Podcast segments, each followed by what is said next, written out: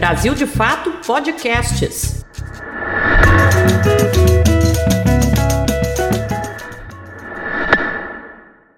Vocês estavam loucos para fazer sem migo, né? Vamos lá? 3, 2, 1. Não vai falar, não vai falar. Agora Vai, eu tô falando. Agora eu quero ouvir. E aí, gostaram da feira? Pô, que maravilha, né? Mas você não fez o carreteiro, né? Ah, pô, eu não vi. Ah, não vi. Não vi e não comeu. Eu quando eu vou cobrar mil reais por refeição. Qual é o debate de hoje? Além do Dallagnol. Uma parte até foi para Papuda depois de ir para as ruas mais recentemente, como a gente viu também. Ficou muito tempo arrumando a cama e não deitou. E disseram que o Lula que tava triste, hein? No- o, mar não está muito para peixe. Então a gente está sendo governado pela mula sem cabeça. Foi tão Ainda bem, professor, que o senhor não citou Saci Pererê, porque esse é o nosso. É nosso, esse é nosso. Que- ah, e acho que foi uma indireta pra mim isso. É a Como? velha história lá da fábula, né? Quem vai botar o guiso no gato? Mas nós não vamos se acovardar. Oiê, tamo aqui. A partir de agora tá no ar mais um episódio da terceira temporada do podcast 3x4, produzido pelo Brasil de Fato com muito orgulho. A gente segue conversando sobre os principais assuntos da política brasileira, o que tá bombando, sempre destacando o principal tema da semana, sem deixar de lado os memes, as tretas, as fofoquinhas. Inclusive, quem tá com a gente toda semana sabe que a gente grava o podcast que vai ao ar na sexta, na quarta-feira. E olha, pela segunda semana consecutiva, a nossa quarta-feira vem com notícias assim, no mínimo impressionantes para quem acompanha o noticiário político no Brasil. Nesta quarta-feira, a gente acordou com a informação de que um deputado de primeiro mandato teve esse mandato cassado, passou a madrugada no Congresso Nacional. Bom, não dá para deixar o bom humor de lado. Tinha gente dizendo aí nos grandes jornais que quem estava triste essa semana era o presidente Lula, né? Bom, aparentemente essa tristeza mudou. A gente está falando do deputado Delanhol, que perdeu o mandato por uma decisão da Justiça Eleitoral. Não vamos ter tempo de elaborar esse tema aqui hoje, porque acabou de acontecer. Mais uma vez, a gente tem um tema que acabou de acontecer no noticiário. Hoje a gente vai conversar sobre as relações institucionais do governo Lula, principalmente no Congresso Nacional. Então tem muito assunto, não vai dar para a gente abordar muito o Delanhol, mas que doideira, hein, Igor Carvalho, meu amigo, meu colega que está aqui comigo nesta bancada do 3x4. Cara, toda quarta-feira a gente vai ter que fazer uma escala, né? O, o roteirista do Brasil, ele trabalha 24 horas. né? Olá, tudo bem? João Pedro, eu imagino a sua tristeza em ter acordado hoje com a notícia que o Deltan Dallagnol não é mais deputado federal. Tudo bem, Stedley? Tudo bem, camaradas Nara, Igor e professor? Prazer Ah, é, vamos fazer as estar aqui com apresentações. Vamos fazer as apresentações que a gente já começou dando oi, porque essa notícia é meio impactante, né? Eu sou a Nara Lacerda. Quem tá aqui do meu lado é o Igor Carvalho. Nós somos jornalistas do Brasil de Fato e estamos aqui no comando da bancada do podcast 3x4, que tem como nosso participante fixo e fiel o nosso querido João Pedro Stedley. E aqui conosco hoje para falar sobre esses desafios políticos do novo governo Lula. A gente convidou o cientista político Cláudio Couto, professor do Departamento de Gestão Pública da FGV.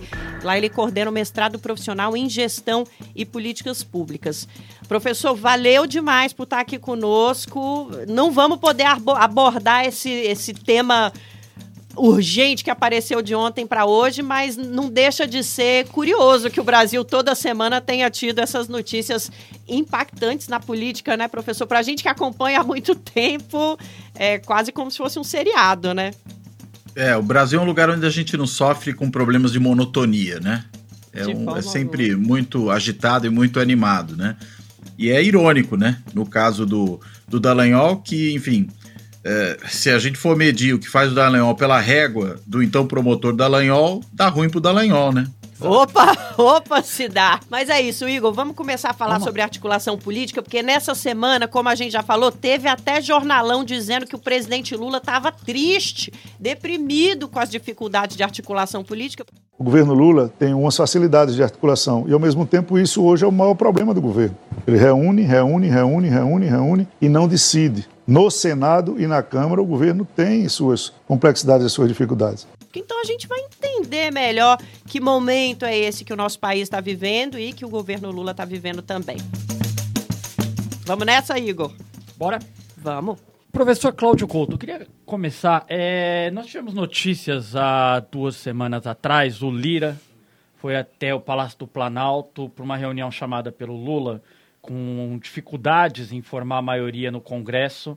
Tentou dialogar ali com o presidente da Câmara, que disse a ele que não mais, os parlamentares não mais aceitam negociações ao modo antigo, com cargos, ministérios, mas agora eles querem ter o controle do orçamento. E o Lula parece não abrir mão da destinação orçamentária no país. Então, o governo como um todo, não só os articuladores políticos, precisam entender que o momento é diferente, que o Brasil não é um Brasil de 20 anos atrás. É como o senhor imagina que esse imbróglio pode ser resolvido?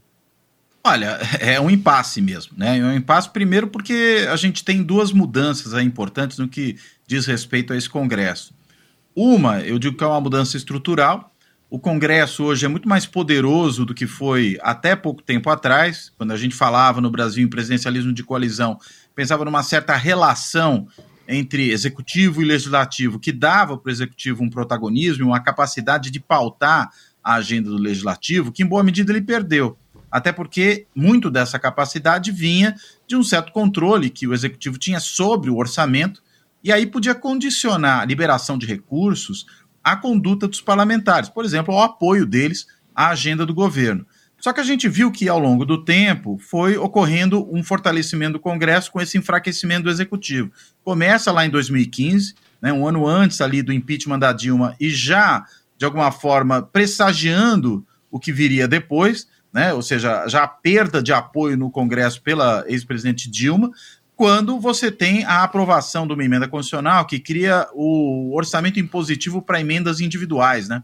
As emendas individuais ao orçamento têm que ser têm que ser implementadas, né? Tem lá um limite, claro, em relação ao total das receitas, mas tem que ser implementadas da maneira como foram propostas. Então, já perdeu aí uma moeda de troca. Vem o governo Bolsonaro Bolsonaro abdica de ter qualquer papel de liderança em relação ao Congresso, né, manda as coisas para o Congresso e fala: ah, agora é problema de vocês, não tenho nada a ver com isso. Esse espaço vai sendo ocupado. Foi ocupado primeiro pelo Rodrigo Maia, ainda que ele segurasse também um pouco o Bolsonaro aí numa certa oposição interna ao, ao legislativo, ainda que uma oposição no campo aí, vamos dizer, liberal conservador, num certo sentido, mas não acatava a agenda do Bolsonaro na íntegra ali e fazia um certo freio de arrumação.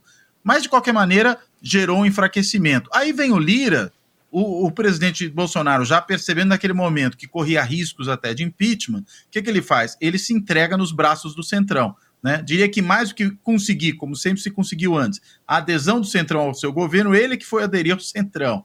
Né? E entrega para o Lira a pauta legislativa como um todo, o Congresso se fortalece ainda mais, sobretudo por meio das emendas de relator, o chamado orçamento secreto, isso tira mais poder ainda do executivo.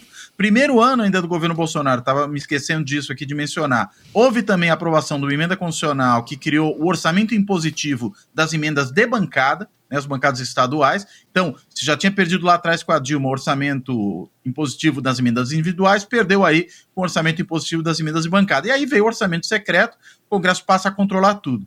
Mesmo com é, uma certa digamos, contenção disso por parte do Supremo, quando ele declara inconstitucional o orçamento secreto, é, muito daquela situação não mudou né, na prática. Você ainda tem um Congresso empoderado que exige que o Executivo, ainda que por outros meios, atenda seus pleitos sem pestanejar, sem qualquer tipo de questionamento.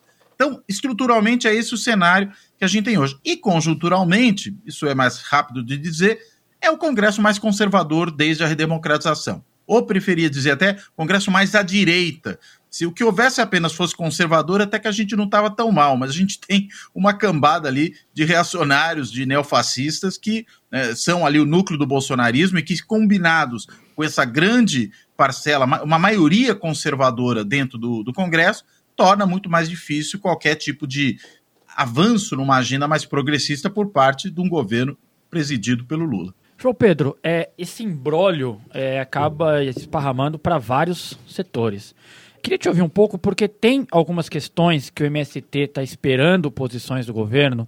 Nós temos a recente, é, esse recente embrólio em torno da Conab, se a Conab vai sair do Ministério do Desenvolvimento Agrário e vai voltar para a agricultura, o que, que vai acontecer, as nomeações no INCRA, e tudo isso há quase seis meses o governo ainda não conseguiu ainda fechar todas as nomeações, porque são cargos que estão na mesa também para serem negociados. Está muito lento? É, você acha que o governo precisa acelerar nomeações e decisões, ou tem que ir no tempo do Congresso e ir aceitando negociar com os parlamentares? Bom, primeiro eu me somo ao professor Cláudio nessa caracterização do atual Congresso, que de fato é o mais direitoso e com muitos deputados vindos das Forças Armadas, da extrema direita, que não refletem a representação real da sociedade brasileira. Na nossa área do campo, a Frente Ruralista tem mais de 200 deputados, 40% do Congresso, mas eles são 1% na sociedade. Então, há uma distorção do sistema eleitoral brasileiro. Os deputados são eleitos não pela representação real da sociedade e do povo, eles são eleitos pelo poder econômico, pelo poder da mídia burguesa e pelo poder das fake news, das redes sociais, a qual eles investem muito e formam um conluio. Então, esse é o cenário que nós só vamos resolver no futuro, quando tivermos uma reforma política que altere o sistema eleitoral, que ninguém sabe quando teremos capacidade para fazer isso. Agora, sobre a, a forma como o governo está se relacionando com o Congresso, é público e notório que o governo não tem tido capacidade de articulação política. Ou seja, os ministros do Planalto estão falhando. Não tem tido a capacidade de ir lá no Congresso e articular, e pelo menos anular a direita. Então eles ficaram jogando como se fosse o mundo republicano. O governo faz a sua parte, o Congresso faz a deles. Não é assim. E, então nós esperamos que o governo já teve várias derrotas, que o governo acorde e tome iniciativa.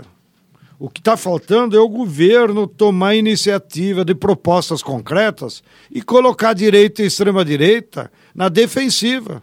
Agora, quem está agindo na ofensiva é a direita e a extrema-direita, e o governo fica reagindo é, apenas. E o segundo componente que eu queria também trazer para a mesa é que, infelizmente, o governo Lula esqueceu dos seus votos.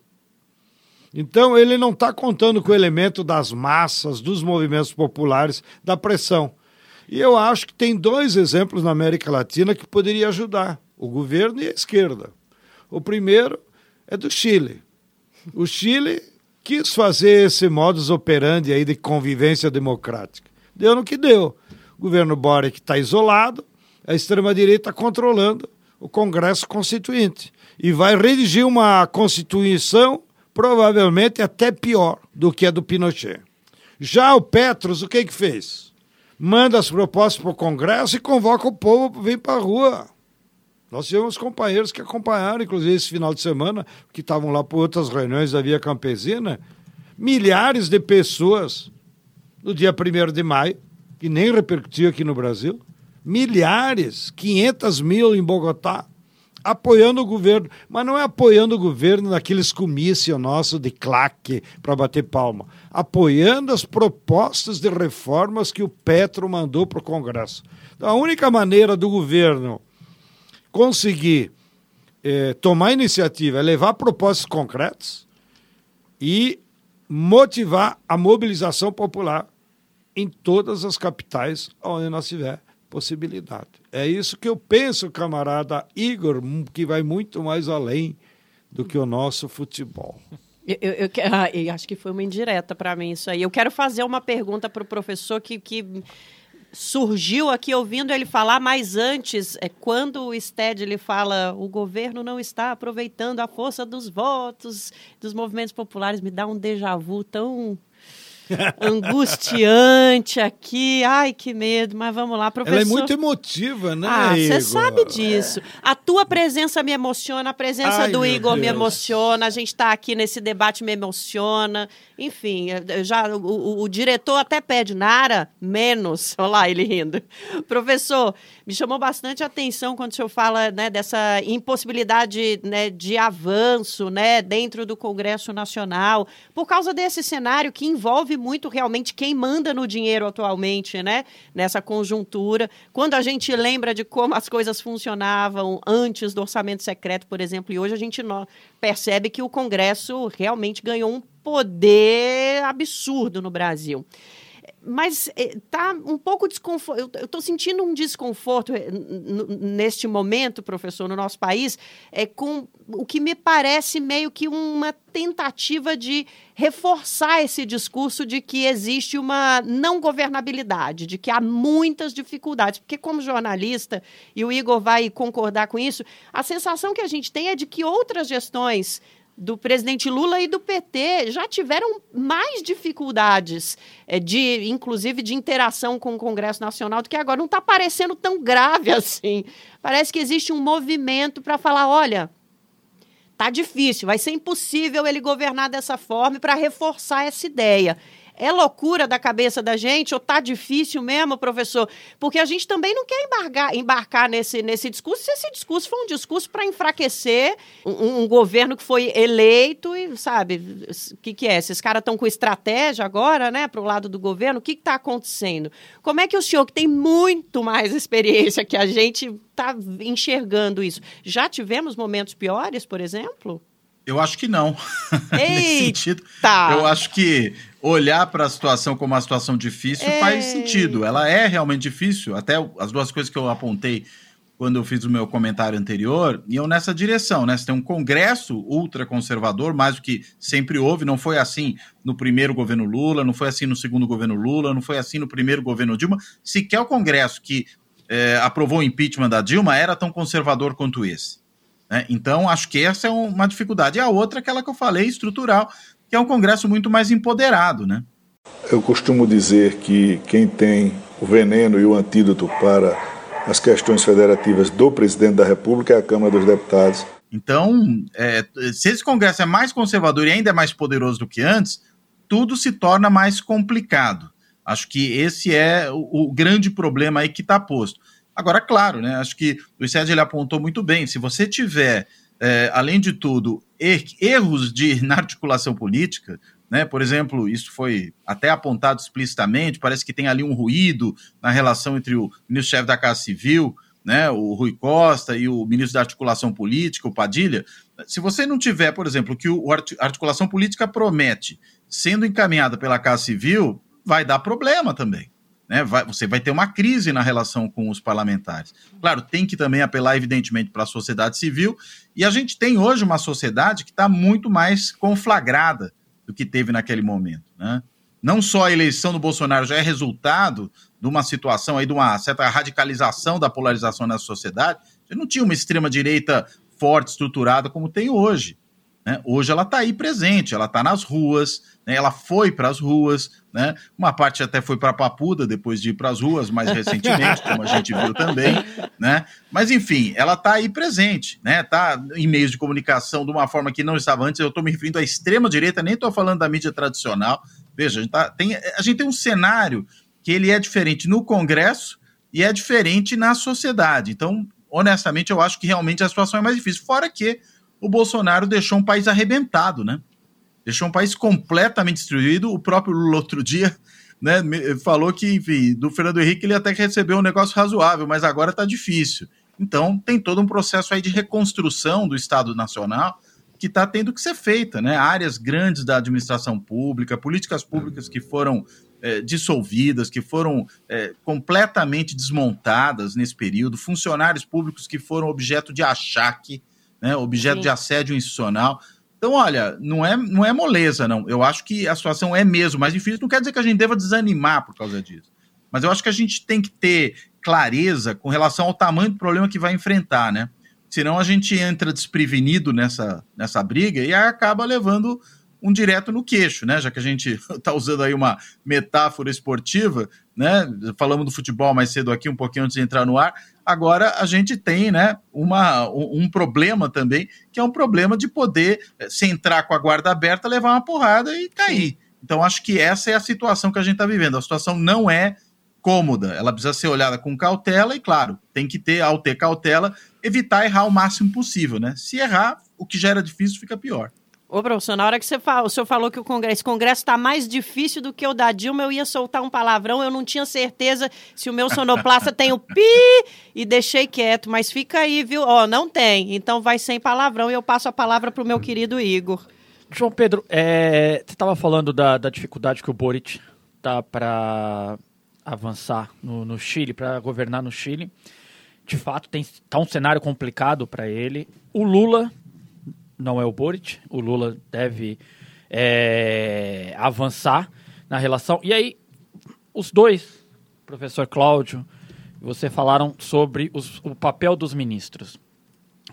O que, que vocês têm achado até aqui da atuação do Padilha? É, a direita já reclamou que não tem sido recebida por ele. Ele deveria receber a direita? O Republicanos reclamou que até o momento tentou algumas reuniões com Padilha, mas não conseguiu articulação. É, alguns parlamentares, ontem eu conversei com o Zeca Dirceu, líder do PT na Câmara, e ele disse que, olha, problema com o governo é que o governo precisa entender se vai avançar é, na questão orçamentária ou não, e qual deve ser daqui para frente a estratégia. O que, que o senhor acha do, do papel do Padilha até aqui? Eu não gosto de ficar analisando o comportamento individual de ministros, porque também tem aí um componente da personalidade, do jeito que faz. Agora, é evidente que o governo, como um todo, não tem tido capacidade de tomar iniciativa legislativa. É, o governo está lerdo, o governo está atrasado, o governo perdeu a oportunidade de usar o capital político da vitória eleitoral no executivo para se contrapor ao legislativo, que ele sabia que é hoje o espaço onde a, a direita se incrustou. Ficou muito tempo arrumando a cama e não deitou. As tuas metáforas são tempo. interessantes, né? É, mas eu acho que, que é preciso fazer um reacomodo aí nessa linha que eu disse. Tem que tomar iniciativa, tem que apresentar propostas concretas que resolvam os problemas da população. Não pode ficar nesse mimimi aí de discutir emenda parlamentar, o orçamento, o próprio arcabouço fiscal, que é uma iniciativa necessária que o Haddad está tomando para poder consolidar dentro da lei mas o, o, o, governo tem que tomar mais iniciativas em projetos, inclusive estruturantes, e que resolvam os problemas da população. Que a população está assistindo sem entender nada. Então, mas, João é... Pedro, me, me desculpe, só uma, uma reflexão aqui.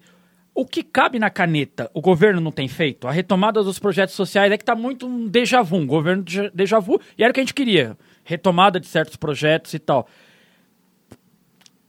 Diretamente, na sua opinião, o governo tinha que colocar, mesmo sabendo que a conta não está fechando, colocar projetos em votação? Claro, pautar a sociedade? Claro. Mas Apresentar programas, tomar iniciativa, tanto as que têm repercussão de curto prazo, é, como foi o Bolsa Família ou aquela medida provisória negociada que alterou a PEC dos gastos, quanto projetos que vão influenciar a médio e longo prazo. Tem que ser rápido, porque nós temos esse ano ainda para tomar iniciativas mais de planos de governo. O ano que vem já vai entrar nas eleições municipais e o governo corre risco. Se perder as eleições nas principais capitais, altera também outros setores na correlação de forças. Professor, é, além dessa questão da, da coordenação do Padilha dessa relação, é, queria trazer um outro elemento. O, o governo cedeu 700 milhões em emenda para tentar trazer o Congresso, para tentar formar a maioria. Na opinião do senhor, O governo tem que ceder ou isso vai dar mais margem para o Congresso pedir mais? O governo tem que, nesse momento, recuar de entregar mais orçamento na mão deles? Esse é um cálculo difícil de fazer, né? É um cálculo que tem que ser feito ali por quem está na negociação diante das circunstâncias que vão se apresentando, né? É, eu acho que, enfim, uma, um, líder da articulação política do governo, ele precisa falar com o Congresso de um modo geral, né? É claro que a gente sabe que existe uma parcela desse Congresso que, com a qual simplesmente não adianta falar. Não adianta você falar, por exemplo, com o Carlos Jordi. O que, que isso vai resolver? Né? Não adianta falar com a Carla Zambelli né, com a Bia Kisses. Eu estou aqui nominando, mas porque são pessoas muito conhecidas do público e que são, digamos, parlamentares cujo comportamento mostra que vieram. Claro, claro. Não tem nada a obter dessas figuras, né? É, no máximo, deixa ali que o, o, as lideranças do próprio Congresso tiverem que falar com eles, falam, mas a articulação institucional não vai conseguir nada. Agora, tem um pessoal né, que até, por exemplo, participou de, do, dos governos petistas anteriormente, estou pensando no republicanos que foi mencionado aí, né? Você falou que é, não têm sido recebidos né, pelo Padilha. É, talvez haja espaço ali, por exemplo, para negociar em cima de projetos. Então, se houver espaço para negociar em cima de projetos do interesse do governo, é, é preciso, evidentemente, conversar com eles. Né? Se eles tiverem essa disposição, acho que não recebê-los é um erro nesse caso, porque não é gente que necessariamente vai entabular uma oposição sistemática ao governo. Vai exigir alguma coisa em troca? Com certeza.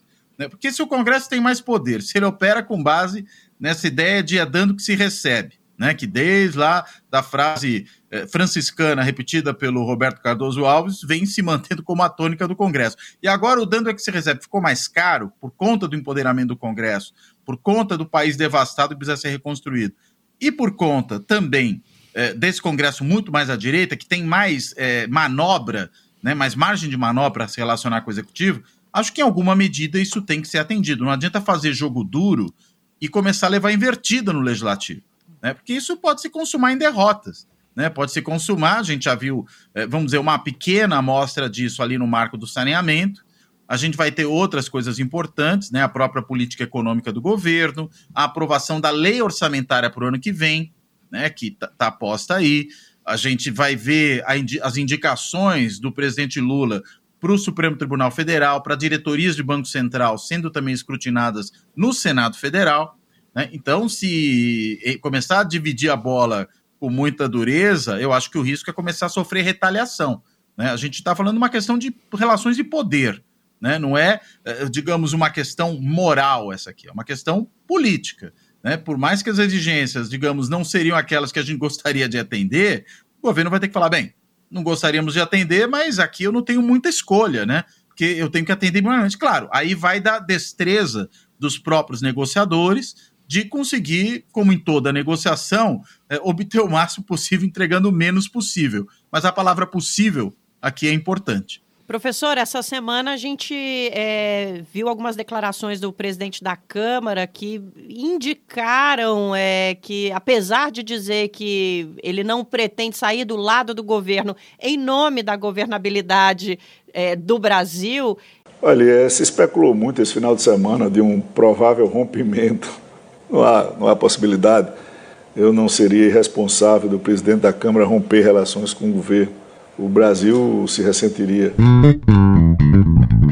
Então eu espero e acredito que o governo vai, em algum momento, entender que ele descentralizando, acreditando, confiando, delegando e focando no que realmente nos une, vai ter a oportunidade de construir bases de apoio para votar essas matérias. Ele também deu um recadinho do tipo: olha, escolham suas guerras porque tem coisa que não vai adiantar pautar. E a gente estava falando aqui com o Stedley, queria que você comentasse isso também, Stedley, é sobre como a gente tem projetos e assuntos importantes para entrarem no Congresso Nacional neste primeiro ano que é um ano crítico para esse governo, e ao mesmo tempo a gente tem um presidente da Câmara dizendo: ó, oh, escolhe aí o que, que vocês querem, porque não, não, vai ser. Ele até citou lá o termo pauta de costumes, né, que virou um termo comum aí na, na boca de quem segue política, é, mas me pareceu um, um, recado bem explícito, né, professor, por parte do presidente da Câmara.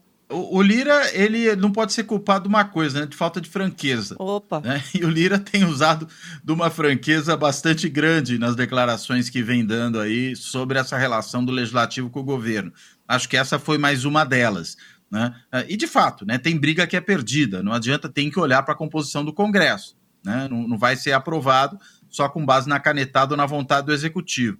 Veja, só para fazer um paralelo, tudo certo que a gente está falando de uma situação muito diferente do ponto de vista da capacidade que tinha esse governo, mas o governo Bolsonaro, toda aquela agenda de costumes não avançou no Congresso. Né? Ou seja, era uma agenda perdida. E olha que era um Congresso conservador com Lira na presidência, aliado do presidente Bolsonaro, que se engajou na sua campanha, mas nada disso andou. Né? Então, é, isso mostra que tem agenda que, mesmo que você tenha ali uma base aliada majoritária, é, há limites porque essa base vai aceitar. Se além de tudo é mais difícil, eu acho que a situação hoje é mais difícil, objetivamente, é, tanto, tanto mais verdadeiro é isso. Né? Então, acho que realmente o governo tem que saber escolher quais as prioridades dele a cada momento. Eu digo a cada momento porque é, é uma questão de tempo também. Você não coloca tudo de uma vez. Né? Uhum. Né? Você coloca o que é mais crucial, mais estratégico naquele momento, algumas outras coisas você pode deixar um pouco mais para frente. Digamos que a economia comece a andar, aumente a popularidade do presidente, né, isso melhore o clima para uma relação com o legislativo, você pode entrar depois com algumas pautas um pouco menos, digamos, ao feitio desse Congresso, mas que possibilitem é, alguma negociação num clima diferente. Mas eu acho que nesse momento a situação ainda é muito difícil. A eleição, inclusive presidencial, foi muito apertada né? Ela foi ali uma eleição ganha quase que no olho mecânico. Então, no, o mar não está muito para peixe. E o que, que, você acha, João? A gente tem tanto assunto importante para pautar esse ano e o presidente da Câmara. Ó! oh! Eu acho que esse é o dilema que o governo tem: é não ficar refém que a política se decide no Congresso. E para isso ele tem que buscar outras formas de fazer política. Primeiro, como eu repito, é, tem que organizar propostas concretas que enfrentem os problemas do povo, o desemprego, a renda, a industrialização do país, a construção de casa. Não adianta lá em Salvador e dizer tá relançado Minha Casa Minha Dilma. Não, tem que chamar todos os movimentos populares do Brasil, designar recursos e começar obras das casas. Não? Eu tô esperando o PAC, cara. Na reforma agrária é a mesma coisa. É, no saneamento, tá bom, perdeu lá um projeto, interessa, então deixa para lá e vai para a sociedade, apresenta propostas concretas, apresente plano de construção de metrô para resolver o problema de transporte público, que está uma vergonha. O metrô do Rio de Janeiro está R$ 6,90, os companheiros estavam me dizendo ida e volta dá 14 reais para você ir trabalhar. Né? Então, o governo tem que tomar iniciativas claras de dialogar com a sociedade, com as parcelas organizadas dos movimentos e apresentar propostas. E deixar um pouco o Congresso, que é frontalmente uma trincheira da direita, apenas para essas batalhas menores. Mas a, a batalha política, que representa a solução dos problemas do povo, e tirar a sociedade dessa letargia, o governo tem que fazer com a sociedade, com as ruas. Né? Ainda que, aos olhos de leigos como eu, as iniciativas no Congresso também estão aquém. Eu não, não vi na noticiário nenhuma reunião, por exemplo, da bancada que apoia o governo. Né? É, isso é fundamental. Bom, os partidos estão no, estão no ministério e não estão no Congresso atuando de forma coletiva, né? É, então tem que, tem que enquadrar, como se dizia antigamente, esses partidos que participam do ministério, do governo como um todo, e lá no Congresso finge que não é com eles. Mas, de novo, eu repito, a saída para esse dilema não é só de esperteza parlamentar.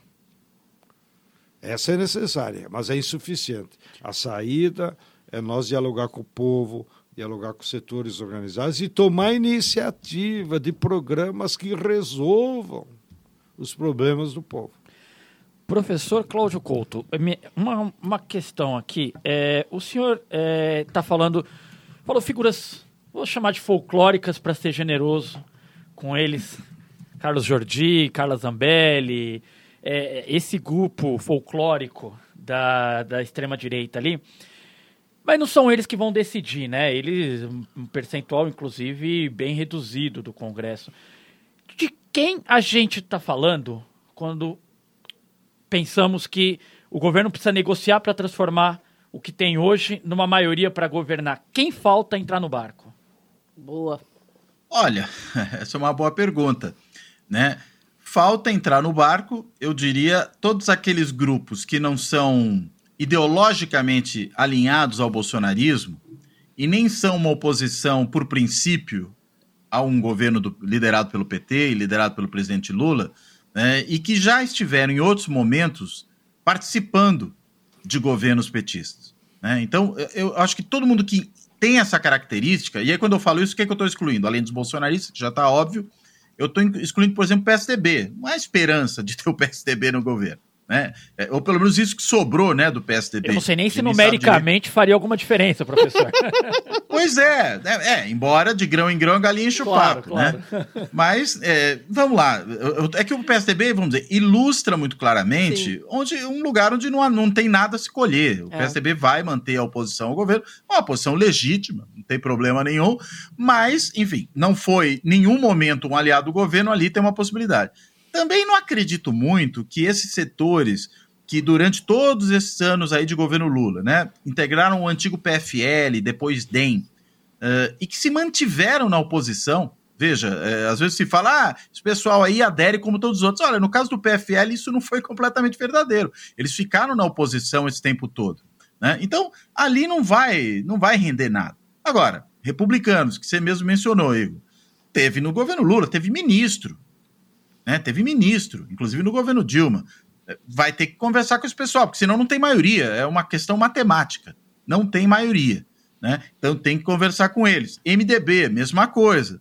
A parte do União Brasil, que nem é bolsonarista e nem é o velho PFL. Eu não sei se quanto que sobra, né? Não sobra muita coisa, né? Mas não é o PFL, pelo menos assim, de raiz mesmo, né? Aquele PFL que se manteve na oposição. Você tem alguma coisinha ali para explorar. Né? Eu acho que, então, é, resumindo, é isso. Quem já participou de governos anteriores do presidente Lula, ou mesmo da presidente Dilma, no, no, no caso, sobretudo, do seu primeiro mandato, é alguém com quem dá para conversar e que vai ser preciso conversar. Né? É, se já funcionou lá atrás, pode voltar a funcionar. O que já não funcionou lá atrás, e não tem como funcionar jamais, né, que é o caso do, dos bolsonaristas, aí deixa de lado não se perde tempo com isso. Embora eu acho que essa oposição não bolsonarista é uma oposição com a qual é preciso pelo menos conversar. Né? A gente não está falando aí dos fascistas. Né? E aí tem que ver até que ponto dá para conversar em cima de projetos específicos, a aprovação de certas coisas. O Congresso está aí para isso, né? para se fazer negociação em vários casos. Agora, com os bolsonaristas, é perda de tempo. Né? Ô, ô, João Pedro, aí eu fico pensando no que você falou aqui no começo do, do nosso papo, se não seria possível termos mais criatividade, expandir um pouco o trabalho dos ministros? O professor acabou de citar o PSD e o MDB, é, que são partidos que não estão completamente com o governo. Mas nós temos dois ministros, a Simone Tebet, do MDB, e o Alexandre Silveira, Simone Tebet é, no planejamento, e o Alexandre Silveira em Minas e Energia.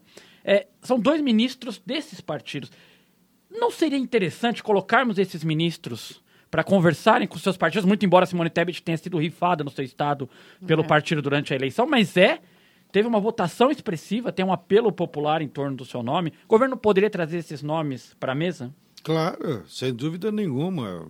Eu vou repetir, não é a minha área, eu não quero entrar nos detalhes do que é a, as táticas políticas em relação ao Congresso. Mas é evidente como é que o cara, um partido tem um ministro, tem dois ministros e não se compromete lá no Congresso. Tem que chamar esses caras. E a boa notícia que eu achei que você ia comentar é que toda vez que foram ministros lá no Congresso, eles ganharam de 10 a 0, né? Eles tomam a iniciativa, eles falam, ou seja, eles botam a pauta em outro patamar, que não seja só aquele tomar lá e dar cá. Que eu acho que é isso que o governo vai ter que sair. Se o governo ficar só na ilusão de que vai comprar uma base parlamentar com emendas, nós estamos lascados. Que o próprio Lula disse, está ficando cada vez mais caro. Né? Repito, eu acho que a saída desse imbróglio é nós debater programas, propostas e programas e propostas que resolvam os problemas do povo, para que o povo então pressione o parlamento, pressione os seus parlamentares, se manifeste nas ruas e se manifeste por todas as formas é, possíveis. Se nós só ficar nesse imbróglio, governo, mesmo que mobilize ministros, e os parlamentares em si, a batalha já está perdida. Cara, o, o tem uma, uma razão muito forte aí quando faz essa cobrança de que o governo tem que seguir esse, esse caminho, quando a gente lembra do Google e do Telegram. Há uma semana e meia atrás, pedindo para as pessoas pressionarem parlamento, fazendo campanha publicitária para as pessoas pressionarem parlamentares, né? Então, não é um caminho desconhecido, enfim. Eu queria, Igor, conversar um pouquinho com o professor sobre essa oposição que a gente tem nesse congresso, que é o congresso mais conservador da redemocratização, mas que tem uma oposição meio anedótica também, né, professor? Meio folclórica, assim, umas figuras esquisitonas, assim, que parecem saídas de novela do Dias Gomes, alguma coisa nesse, nesse estilo. E é uma oposição também que, que apesar das dificuldades do, do governo Lula é, de ter essa integração, essa interação com o Congresso Nacional, é uma oposição que também não conseguiu muitas vitórias nesses cinco meses, a não ser o barulho, né, professor? Como é que o senhor está avaliando a presença dessas figurinhas lá no Congresso Nacional? É, é interessante que é uma oposição hoje, né, oposição folclórica, né? Mas há pouco tempo atrás a gente estava sendo governado pelo folclore, né? Oh, meu Deus. Então a gente estava sendo governado pela mula sem cabeça. Foi tão, foi né, tão ruim que eu esqueci. Pelo lobisomem. é, a coisa estava tava feia. É, ainda ainda bem que você. Governo. Ainda bem, professor, que o senhor não citou Saci Pererê, porque esse é o nosso. É nosso, esse é nosso. Não, esse é nosso, esse é nosso. Mas é, esses outros aí, olha. É verdade. Estavam todos no governo, né? Sobretudo mula sem cabeça, tinha várias. Nossa. É, agora. Uh, eles, eles têm poder ali para fazer barulho. Eu acho que é esse o ponto mesmo. Né? E vão fazer, e vão criar algumas vezes embaraços. Né? Por exemplo, emplacaram, né, junto com outros, não sozinhos, mas emplacaram a própria CPI do MST. Quando você tem. É, e, e, foi iniciativa desses sujeitos. Uhum. Né? É, ou seja, eles têm alguma iniciativa, se eles encontram respaldo ali na área mais conservadora do Congresso, que ainda que não seja propriamente a dos folclóricos, vão começar a gerar problemas, vão ficar gerando ruído onde não precisa. Né? No caso das CPIs, qual é o grande problema das CPIs? Né? É, é que elas são meio que buracos negros, né? quando elas, sobretudo, são é, CPIs com capacidade de mobilização da atenção pública. Porque, como o buraco negro, né, absorve toda a energia que tem à sua volta. Né? Então, muito daquilo que podia ser dedicado no Congresso a aprovar a agenda do governo acaba sendo sugado pelas CPIs. Eu acho que é, por isso que o governo não queria, inclusive, a CPI lá da intentona bolsonarista do 8 de janeiro, né? Porque, enfim, embora soubesse desde aquele momento que quem tem culpa no cartório são os bolsonaristas, sabe que tem essa dinâmica da CPI de absorver energia. Né? Então, é, para um governo que tem tanta coisa para realizar e tem dificuldades na relação com o Congresso, CPI não viria a calhar. Acho que se tornou inevitável depois de um certo momento. Acho que tem que usar da CPI fazendo do limão uma limonada, inverter o jogo contra esse bando aí de neofascistas. Mas, enfim, é, eles podem, para além de barulho, às vezes criar certos embaraços em algumas matérias e, por exemplo, numa certa parte da dinâmica parlamentar. Podem produzir atrasos. O próprio tumulto, muitas vezes, pode dificultar certas tomadas de decisão. O lado bom, né? Vocês lembraram aí das redes, das big techs, né? Que aproveitaram do seu grande poder econômico, da sua posição de mercado, no caso do Google, praticamente monopolista, né? Para fazer é, defesa, de fazer lobby em, em, em proveito próprio, né? Não é nem a questão de ter posição, elas têm toda a legitimidade, como qualquer um, de defender sua posição publicamente. Mas colocar é, uma mentira, inclusive, né? Que a verdade no Brasil, com esse projeto das fake news aprovado, ela, ela deixaria de existir. A gente não saberia mais o que é mentira e o que é verdade. Colocar isso embaixo da barra de busca do Google, sendo que eh, mais de 90% das pessoas procura as coisas na internet usando o Google, não dá, né? É um, é um abuso de poder econômico absurdo. Né? E, é, e agora, e nesse sentido comprova o que as big techs, é, por que, que elas precisam ser reguladas? Agora, qual é a consequência? Deixou até o Arthur Lira irritado. É. Né? Isso é bom. Porque na hora que irrita o Arthur Lira e outros que de alguma forma estão com ele, eh, de alguma maneira leva o Arthur Lira um pouco para mais longe desse pessoal do grupo bolsonarista, né? Porque nem sempre ele vai ter ideias coincidentes. Lembrando que, por exemplo, num momento crucial para o bolsonarismo, ainda na legislatura passada, que foi a votação do voto impresso, o Arthur Lira também se colocou contra o voto impresso naquele momento. Né? Então, é, eu acho que tem espaço para ser explorado mas é bom, vamos dizer, não dar muita sopa para esses barulhentos, porque ao fazer barulho eles perturbam as conversas. É Eu... aí que pega, né? Tem espaço para ser explorado. Então a articulação realmente precisa ocupar esse espaço. Vamos lá, Igor. Ô, ô professor, eu vou comprar uma briga aqui do João Pedro, fiquei pensando no que ele falou. É... Queria saber do, do, do senhor. O, o, a oposição e parte do chamado Centrão que claramente está tentando empurrar o governo contra a parede para negociar. Nós, nós tivemos já diversas convocações de ministros, tem ministro toda semana em todas as comissões no, no Congresso. Nós tivemos cinco CPIs e sairá a sexta agora do futebol. O governo não está só reagindo, o governo não está só assistindo, tu não, não tem que ter um contra-ataque em algum momento e fazer com que esses parlamentares se sintam um pouco incomodados em suas posições? Não está na hora do governo deixar essa posição de reativo, na defensiva, e tirar um pouco esses parlamentares da zona de conforto deles, fazer com que eles se mexam um pouco? Então, mas como, né? É a como? velha história lá da fábula, né? Quem vai botar o guiso no gato? É. é essa dificuldade, né? Você tem um problema prático aí. Eu acho que se puder, sim, mas pode? Né? Tem, eh, tem meios, eu acho que, claro, tem um meio que o Sted ele apontou qual é. É se aproveitar da situação de um governo cujo principal partido tem raízes sociais importantes. Está né? Tá enraizado na sociedade civil, articula-se organicamente com uma série de organizações da sociedade civil, e acho que por meio desse caminho, o exercício de pressão sobre o Congresso funciona. Né? Mas não acho que é um, um, tipo de pressão que vai funcionar dentro da dinâmica tradicional da relação executivo-legislativo que a gente conhecia, por conta daquilo que eu já falei, né? que a gente tem um executivo mais fraco do que era antes. Né? Então, eu entendo que é de fora para dentro que você consegue, de alguma forma, produzir isso. E mesmo assim, com sutileza, né?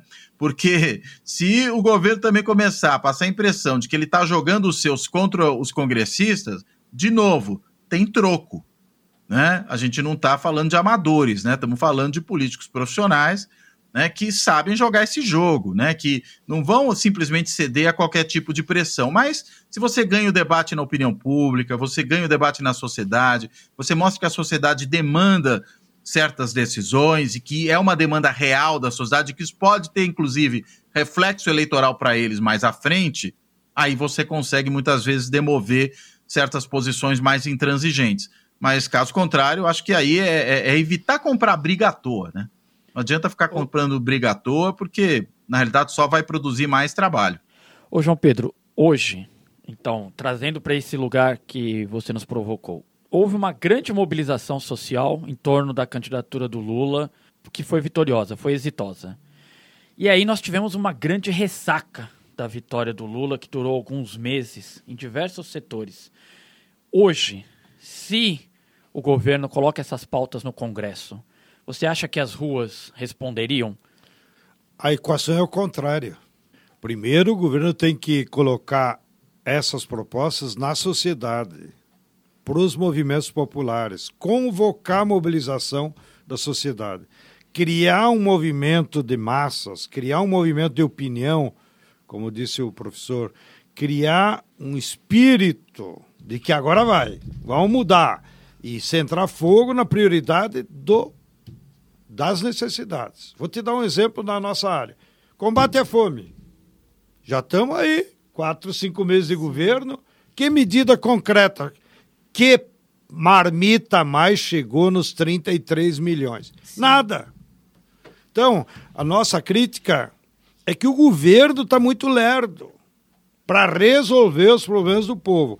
E a expectativa que eu tenho como leigo do Congresso é que se o governo criar iniciativas na sociedade, nos movimentos populares, com pautas positivas, isso vai criar um clima político de isolar a direita do Congresso. Que cada vez mais que o governo recua, dá espaço para a direita usar o Congresso para chacoalhar, para acuá-lo. Então, o, que eu estou vendo é isso. E a minha crítica fundamental é essa. O governo está lerdo. Já falei em outras entrevistas. O governo está medroso.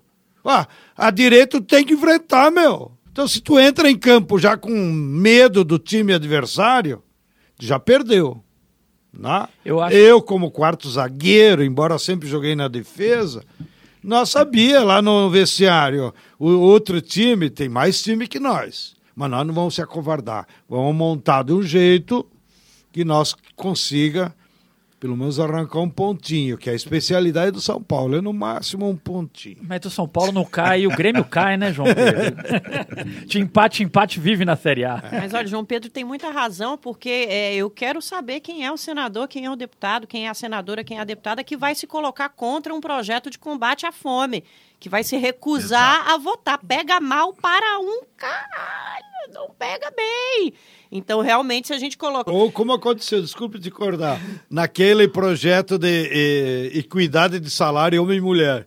Pois Teve é. as direitosas lá que votaram contra elas mesmas. Bom, isso é direito delas, votar como quer. Mas aquilo teve uma repercussão tão negativa na sociedade que não interessa o voto delas, porque elas só se queimaram. Então, essa mesma lógica que eu acho que pode ser ampliada para os outros programas que precisam de solução urgente. Precisam de solução urgentemente podem ser a nossa chance de, vou usar um, um verbo aqui meio romântico, unir o Congresso Nacional de alguma forma. Né, em pautas comuns. A gente conseguiu isso com realmente com o dinheiro para efetivamente conseguir dar o Bolsa Família de 600 reais. O governo de transição conseguiu articular, foi lá e fez. Né? Então, existe esse espaço aberto mesmo. E nada como um projetinho que para expor aí as verdadeiras intenções da direita, né? Porque você vê, por exemplo, mulheres votando contra si, é um tapa na cara até de quem apoia, né? Ô, ô professor, pra, a gente está caminhando para o final aqui. Rapidamente, o arcabouço fiscal deve ser colocado em votação na próxima semana. No um para um, assim, um mais um. O, o senhor acha que passa? É, e se não passar, qual é o tamanho desse prejuízo para o governo? Olha, eu acho que passa, não passa necessariamente como entrou, né? E isso é esperado, né? Na claro. verdade, é muito difícil qualquer projeto de lei que chega ao legislativo passar como entrou. Em tese, em tese, é até bom, né? Porque a rigor o Congresso está ali para justamente poder corrigir algumas coisas, né? Encaminhar demandas da sociedade por meio de seus representantes e aprimorar esse tipo de projeto.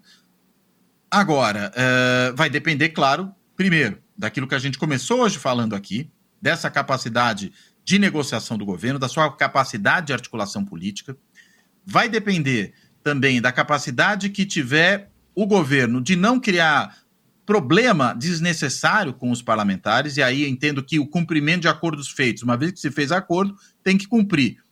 É central, né, porque senão vai gerar uma desconfiança e uma má vontade dos congressistas com relação ao governo, e mais do que má vontade, vai gerar uh, uma estratégia de retaliação para mostrar que custa caro não cumprir acordo, pura e simplesmente. Não, nem tem, precisa de má vontade para isso, né? É muito mais uma questão de estratégia.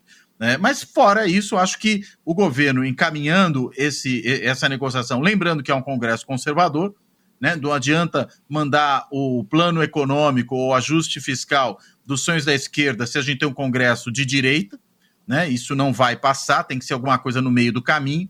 E aí me parece que, diante disso tudo, deve passar sim, mas com modificações. O, o Stedley, lá para o final da nossa temporada, nos nossos últimos episódios, a gente tem que voltar mentalmente a esse episódio aqui para ver o que, que aconteceu até lá e se deu tudo certo, se a gente conseguiu emplacar alguma coisa, né, é, bicho? É, vai ser uma longa luta de classe. A burguesia não nos faltará.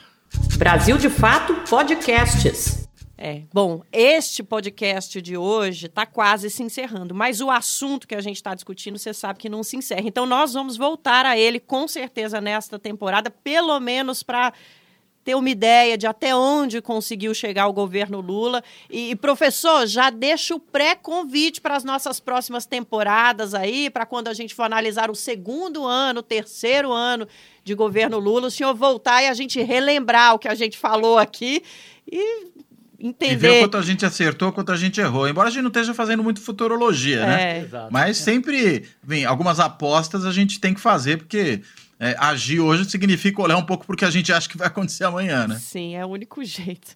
Então, professor, a gente combina do senhor voltar aqui, até para a gente ver onde que avançou o governo e onde que avançou a oposição, porque nós vamos ter que ficar vigiando os dois lados para conseguir Exato. seguir a nossa vida. Vamos encerrar Perfeito. o bloco e partir para as nossas dicas culturais no podcast 3x4 do Brasil de Fato. Beleza, chegou a hora que todo mundo adora. A gente vai parar de falar de política um pouquinho para falar de cultura. A gente acaba falando de política quando fala de cultura também, não tem jeito, né? E com a gente está aqui o professor Cláudio. Professor, o senhor trouxe uma dica cultural para os nossos ouvintes e para as nossas ouvintes. Qual é essa dica hoje?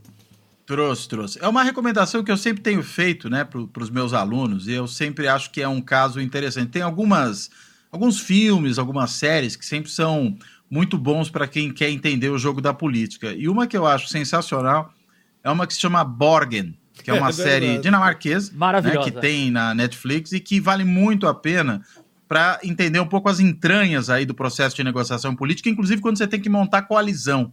Né, que é sempre uma dificuldade adicional.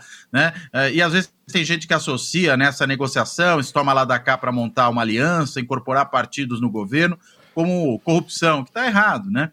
E isso, veja, na Dinamarca, que é um país que, é, se tem um problema com o qual ela não tem que lidar muito seriamente, é o problema de corrupção séria, né? De corrupção grave. Né? E, isso, e a gente vê ali o quanto as coalizões, as negociações políticas ocorrem de uma forma que nem é tão diferente assim da nossa. Então, acho que vale a pena ver o Borgen. É uma série que é um, é um curso de ciência política em boa medida. E aí, senhor Stedley, trouxe algo para gente hoje? Como é que estamos de dica?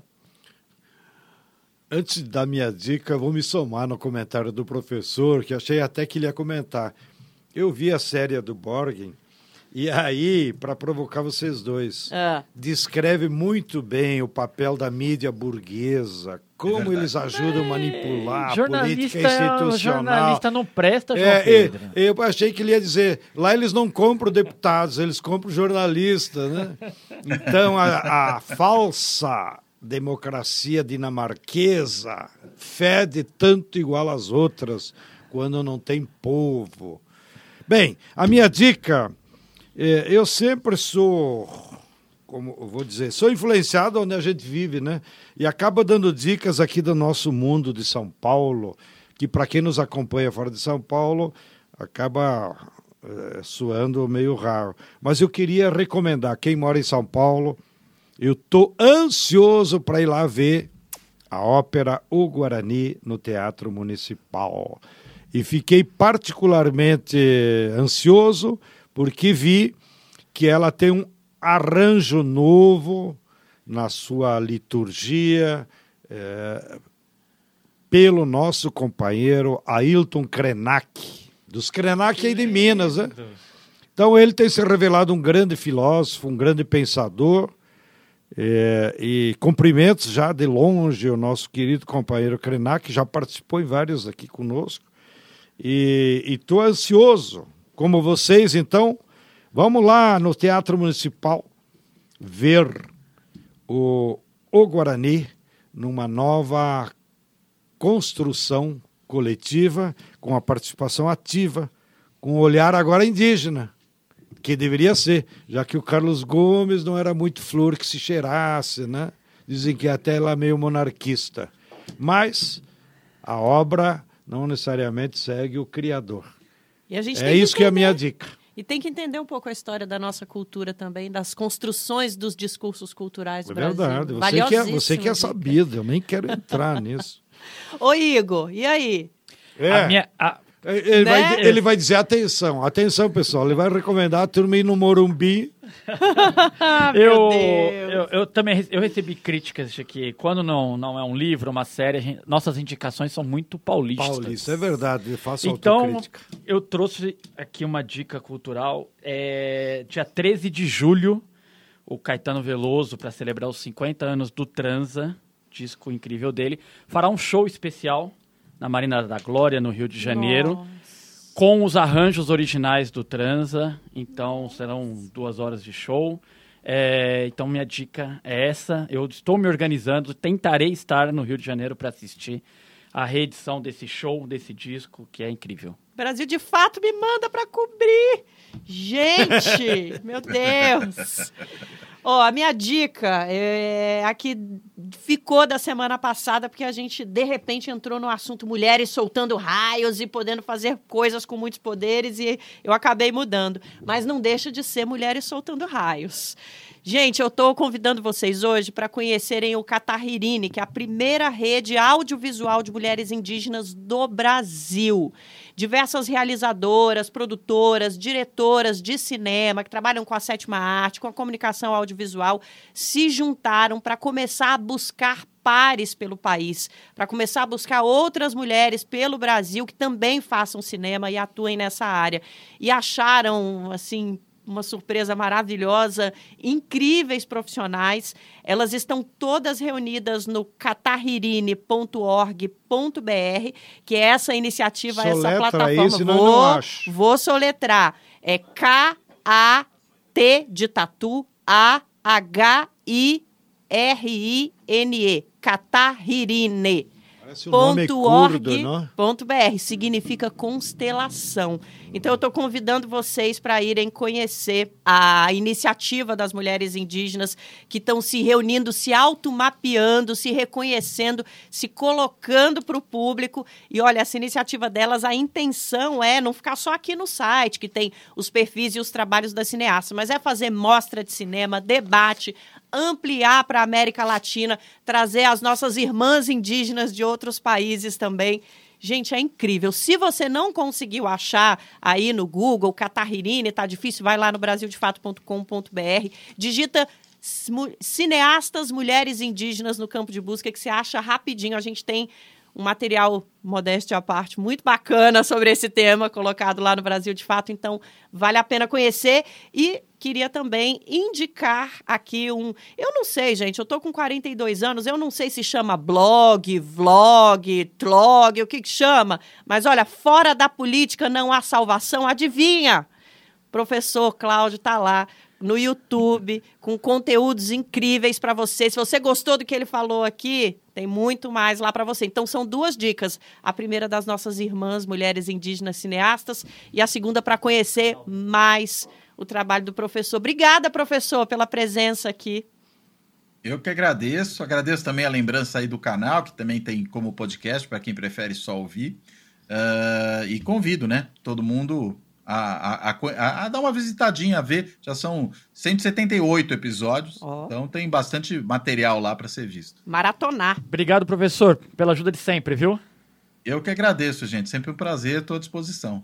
João Pedro Stedley, valeu demais. Grande abraço a todos que nos acompanham. Reproduzam, mandem nas suas redes sociais para ouvir a voz da Nara Lacerda. E do Igor. E espero que o Igor, quando for ao Rio de Janeiro com a passagem paga pelo Brasil de Fato, convença a dona Lavigne, produtora do Caetano, para trazer o show aqui na nossa esquina Ipiranga com a São João. Eu achei, Imagina! Nara, eu achei que ele ia se exibir durante o programa, falar do carreteiro que ele fez na Feira da Ah, Reforma não, Agrária. Para, para. Deixa Eu para não mais vi, adiante, eu quando eu não vou s- cobrar mil reais por refeição. Eu não senti nenhum cheiro Ele desse chegou aqui carreteiro, falando cara. que cada panela era 50 refeições, Pois que ele é. fez sozinho. É, sem, sem condições. Mas, meus caros ouvintes, minhas caras ouvintes, muito obrigada pela companhia de vocês também. É muito bom ter vocês aí do outro lado. É muito bom saber que tem gente escutando a nossa conversa e debatendo também. Mantenha o debate, viu, gente? Vamos seguir com o debate, porque é só nele que a gente consegue se articular. 3x4 é apresentado por mim, Nara Lacerda, e pelo Igor Carvalho. Nosso comentarista é o João Pedro Stedley. A direção é de Rodrigo Gomes, a produção é de Letícia Holanda, roteiro de Rodrigo Gomes e Letícia Holanda, trilha sonora original de Alejandra Luciane, edição e sonorização Lua Gatinone e Adilson Oliveira. No Brasil, de fato, a coordenação de rádio é de Camila Salmásio e a direção de jornalismo é de Nina Fidelis mulherada maravilhosa, sempre à frente de projetos incríveis, olha só. E a gente falou hoje de salário, hein? Disparidade salarial. É isso. Semana que vem a gente volta e vamos contar com a sua companhia. Até lá. Brasil de Fato Podcasts.